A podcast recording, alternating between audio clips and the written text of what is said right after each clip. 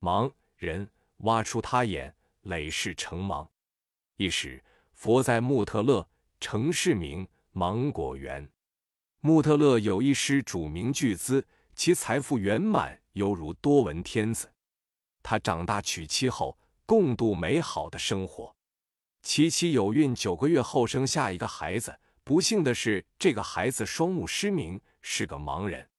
施主夫妇看到这个孩子以后，心中非常痛苦。他们觉得生一个孩子很不容易，而这样失明的残疾孩子，不如喂狗算了。他们便在黄昏的时候，悄悄地把孩子丢弃在街头。如来正等觉具有二种智慧等无量的功德，时时刻刻都在观察众生的苦乐。即便是大海离开波浪，佛陀对众生的大悲心，刹那也不会离开。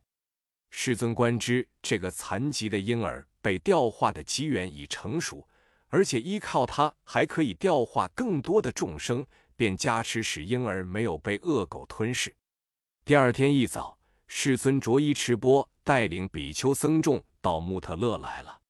当地的人们见世尊一早便率僧众来此。皆感十分稀有，他们猜测今天肯定有很精彩的事情。此时，佛陀思维：这个孩子若能回忆前世，并能与我对话，将会有很大的利益。于是，世尊便入这种等持，以佛不可思议的加持力，使这个残婴能够回忆前世，也能与佛陀对话。世尊问这个孩子：“你是丑陋者吗？”孩子说：“是的，我是丑陋者。”世尊又问：“你觉得身口意所造恶业的果报会成熟吗？是不是很痛苦？”佛陀啊，身口意所造的恶业肯定是会成熟的，那果报真是苦不堪言啊。那么你是依止了怎样恶知识才造此恶业，并非是依止恶知识的缘故，而是我的心相续没能调伏。穆特勒的人们见此情景，深感稀有，同时心中充满了疑惑，都在暗自琢磨这个孩子的来历。人们都想知道这个婴儿到底是谁，他的前世是怎样的？为什么他能与佛陀对话？为什么他能够回忆前世？据于世尊的威严之故，便向阿难尊者讲述了心中重重的疑问。尊者说。只有佛陀是遍知一切的，你们应该去请问世尊才对。这些人直言道：“因惧怕佛陀的威严，我们不敢冒犯。尊者，您能否代替我们去请求世尊开示我等？”尊者答言：“本来我也是敬畏于佛陀的威严，但你们实在很可怜，我就代你们请问吧。”阿难尊者来到佛前，恭敬顶礼，合掌祈求世尊。这个孩子前世是谁？他在前世造了什么业？为何他能够回忆前世？如此幼小却能与您对话呢？佛陀告阿难尊者：这个孩子在前世曾造了很大的恶业。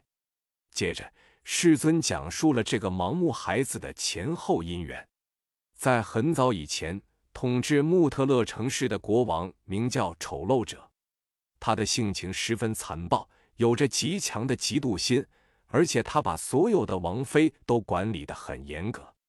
如果他带着王妃出游，街道两旁的门窗都不准打开，更不准别人看他王妃的脸。万一有人不留神见到了王妃的脸，他会立即剜掉那个人的眼睛。一次，他与王妃眷属们一起在公园里游玩，那时没有如来出世，有一位圆满功德的独觉在山林里修持。具诸功德的独觉刚刚走出来时，国王和其他的人都没有看到，恰恰被几个王妃看到了。他们见独觉的身香庄严，身心调柔，升起了无比的欢喜心。王妃们取下各自的面纱，于独觉前恭敬顶礼。国王听到此事后，嗔心大起，立即命令手下的人把独觉的双目剜出来。其手下人助纣为虐，将独觉的双眼剜出来了。这位独觉因为前世的恶业感召，受害时没能显现神变。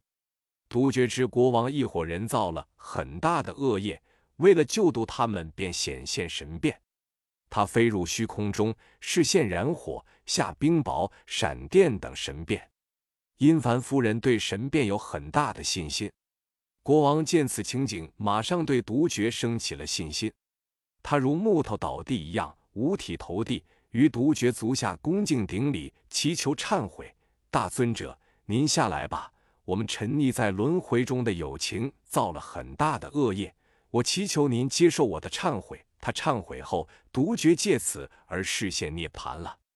国王对独觉有很大的信心，将独觉的骨灰做成仪塔，并在仪塔下发了一个愿：愿我在此后的生生世世中，不要承受今生所造恶业的果报，以我造此塔，恭敬供养独觉的功德，生生世世中生于富贵之家，并于彼此独觉更殊胜的如来面前，令佛欢喜，出家获得罗汉果位。诸比丘，你们是怎么想的？当时的国王就是现在这个盲目孩子，因他以恶心曾剜掉成千上万众生的眼睛，故其业成熟时，于五百世中生于地狱，受了无量的痛苦。从地狱中解脱后，于五百世转生盲目恶鬼，此后又于五百世中转生为盲目的傍生。从三恶趣中解脱后。又于五百世中转生为盲目人。复次，诸比丘，请问世尊，这个孩子在什么时候才能灭尽痛苦？世尊告曰：将来人天导师如来正等觉善意如来出世时，这个盲人才转生成一个六根具足的人，于彼佛教下出家灭尽烦恼，获得阿罗汉果位。正果以后。以他前世恶业最后的果报成熟，其业力显现的乌鸦来啄食他的眼睛，以此因缘，他视现涅盘。从此以后，再不用感受痛苦。本师释迦牟尼佛如是宣说境，在座的人都对轮回生起了厌离心。世尊见众人以堪为法器，便为他们传了相应的佛法。